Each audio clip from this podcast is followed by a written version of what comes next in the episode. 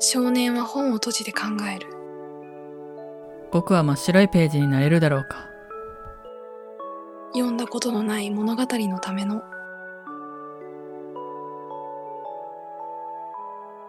彩りじゃあ行くようん綾乃ですゆうきです。ということで第1回目のうん。収録が始まりましたがどうでしょうかあえのの進行にドキドキしてます。私もです。そう、あのーこれが第1回目の収録なんですけど、あのーなんて言うんだろうな。まあ、1回目ということで、うん。まあ、お互いの印象とか、まあ、なんで2人でラジオをやろうって思ったのかとかそういったことも含めてあのお話できたらなっていうふうに思ってますはい、はい、じゃあどうしましょう私からそうだね。勇気の印象を話せばいいかなうん。うん。そう、そうだな。まあ、いろいろあるんですけど、なんだろう。まず私が勇気に最初に興味を持ったのは、うん。まあ、ツイッターの教育に彩りをっていう部分とか、うんうん。あとはノートに綴られている言葉っていうのに、まあ、興味を持ってでそしたらね急にラジオ撮りませんかっていう DM が来てめちゃくちゃびっくりしたんだけど まあびっくりしながらもなんとなく信じられる人のような気がしてうん。まあ、ラジオ撮ったりとかでそれはボッドキャストに配信されていたりとかまたはもともと私がスタンド FM で配信していたってこともあって、うん。まあ、そこでコラボをしたりとか、まあ、そういったことを重ねていく中でなんかどこか根底にある部分っていうのが、まあ、似ているところがあるんじゃないかなっていう、まあ、思いとかうんうん。うん。なんだろう。あとは今まで、まあ、結構話してるじゃん、いろいろうん。で、こんなに長くいろいろ話せるような関係っていうのが、うん。私は今まであんまりなかったから、うん。そういうのも含めて、なんか、うん、いい関係だなって思ったし、うんうんそこから何か、まあ、生まれるものがあるんじゃないかなっていう思いも含めて、うん。で、ラジオ二人でできたらなっていう感じです。ちょっとうまく言葉がまとまっていませんが、なるほど。うん。いや、その話だけ聞いたらいきなり DM 送ったから、なんか変な人みたいになるけど、 いや、本当だね。あの、なんだろう。その、ポッドキャストでラジオをしていて、うん。自分は結構声が自分も特徴的だからうん。なんか他の人で声が特徴的な人がいるとすぐ話しかけちゃうっていう癖みたいなところがあってうん。で綾乃はスタンド FM で最初声を聞いたんだけどうん。自分の好きな声というか不思議だなって感じる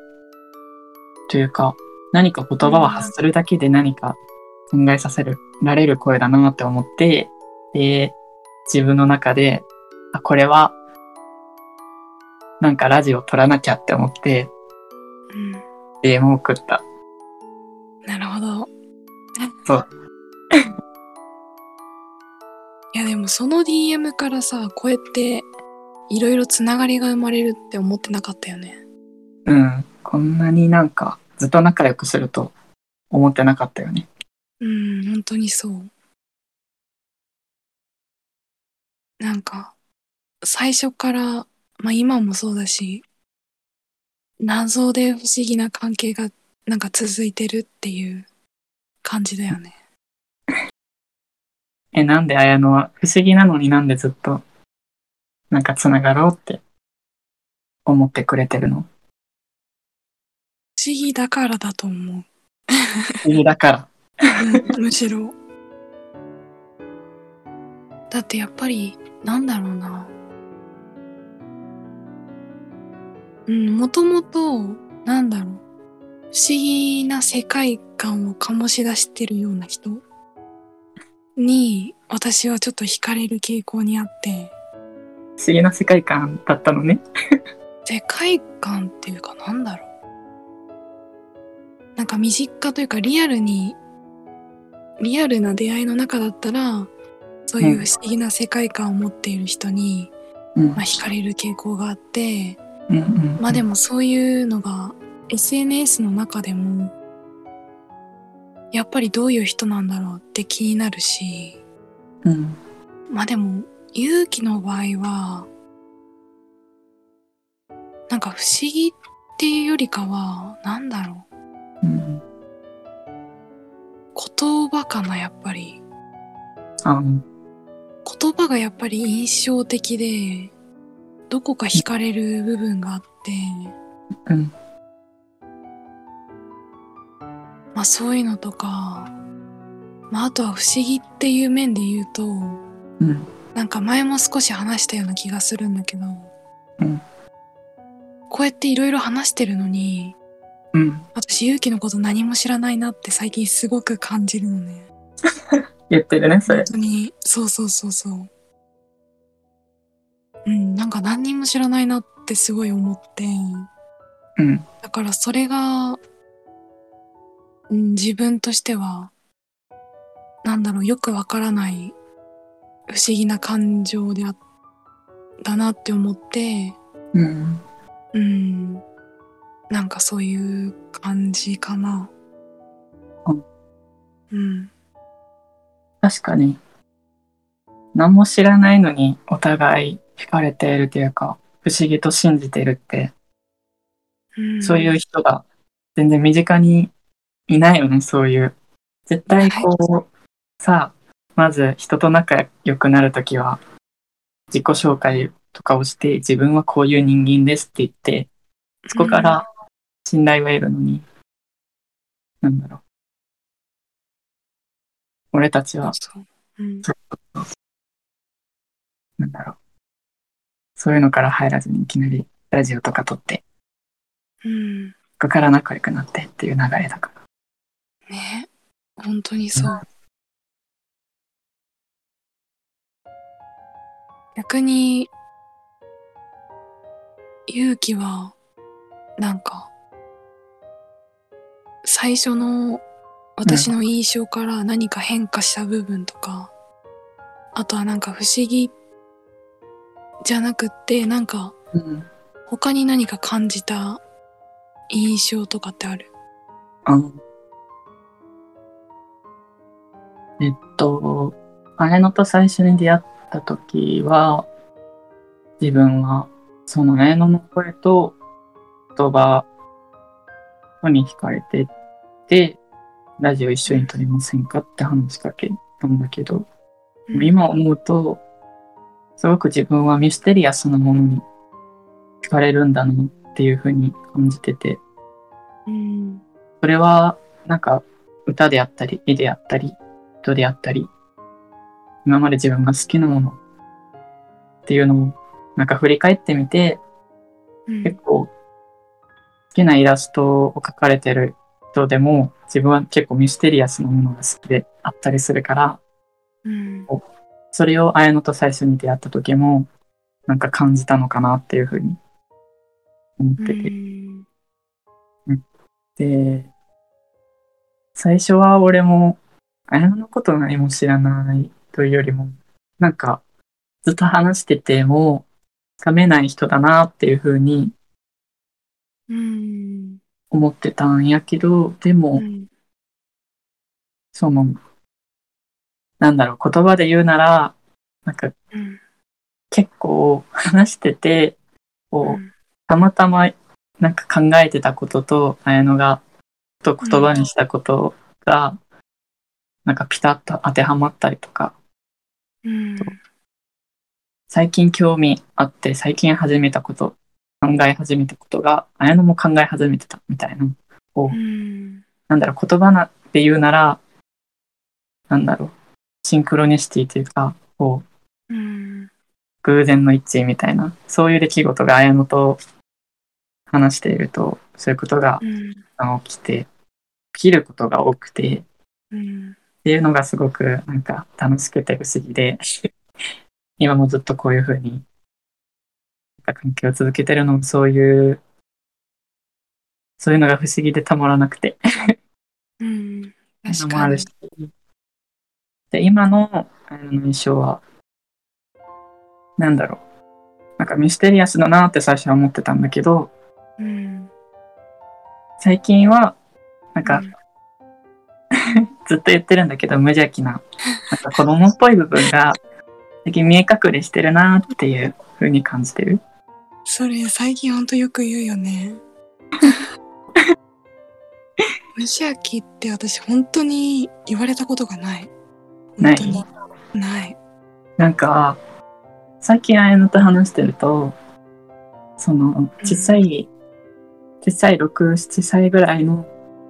男の子が夏に、ギアラ帽子とか虫網とか持って、うんなんか自然の中をかけてる姿がイメージできるの。えー、そんなイメージなんかそういう男の子が綾野の中にいるのかなって、最近は話しててねあーそう、なんだ感じるの。私も子供の頃からあんまり無邪気だとかうん。言われたことないし自分でもあんまり子供らしい子供じゃなかったなっていう印象なのねうんうんうん。だからなんかなんかすごいその言葉は新鮮うん。うん確かに。かえーなんか、うん、お互いの印象は話せば話すほど広がっちゃいそうだけどうん。ねもっとだね、止まあまでらなくなもる。うん。不思議ミステリアス、うんまああとは言葉まあ私の場合は無邪気これはちょっと自分ではまだ納得してないけど なんかまあいろんな印象があるってことだねそうだね。でなんかそういうお互いの印象を抱いてる中でまあ二人で何かうん作り出していこうってなって、うん。で、まあ、今回ラジオっていう形に、まあ、なったと思うんだけど、うんなんかどういう思いがあるこのラジオに対してというか。ああ。どういう思いか。でうも、ん結構最近自分は何か表現したいっていう欲が強くて、でうん自分は声、自分の声が好きだから、うんラジオとかしたりとか、うん言葉を紡ぐのも好きだから、ブログとかもしてたりするんだけど、なんかまだうん自分は違う表現の形を探してるような気はしていて、で、で、その中で、こうやって綾乃と一緒に話して何かを表現する中で、何か、また違う表現の形というか、うんまた模索が始まるんじゃないかなというか、うんうん。こう、やっぱ一人で考えたりするより、こう、綾乃と話すことでなんか刺激が得られたり、インスピレーションとかがもらえたりっていうのがあると思うから、そういうところにすごい期待してる部分はあるかな。うんなるほどね。逆に、逆に綾乃は、どういうことを、なんか考えてますか